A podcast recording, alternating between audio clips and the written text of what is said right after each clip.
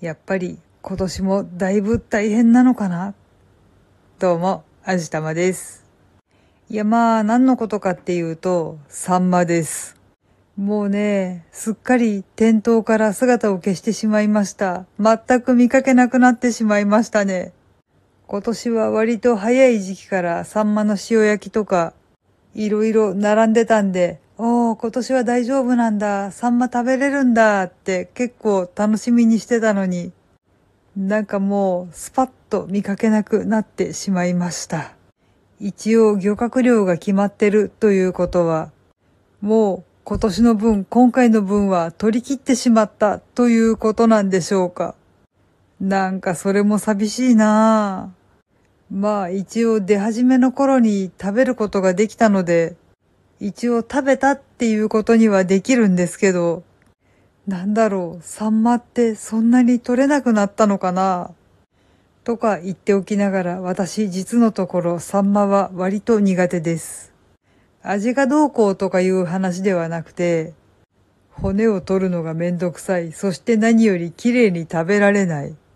まあこれはサンマに限らず丸ごとで出された時の話ではあるんですけどね。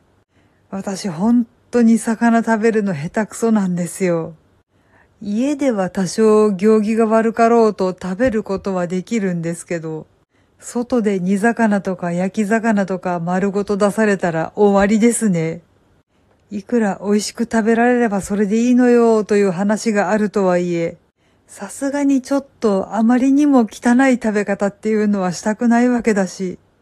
そういったわけでサンマはちょっと苦手なんですけど、でも人間わがままなもので、食べられないってなると食べたくなるもんなんですよね。もしかしたらしばらくしたらまたちょこちょこと店に並ぶのかもしれないので、ちょっぴり期待しながらスーパーに行ってみたいと思います。結局のところ、あれこれ文句を言いながらでも、旬のものっていうのは美味しいんですよ。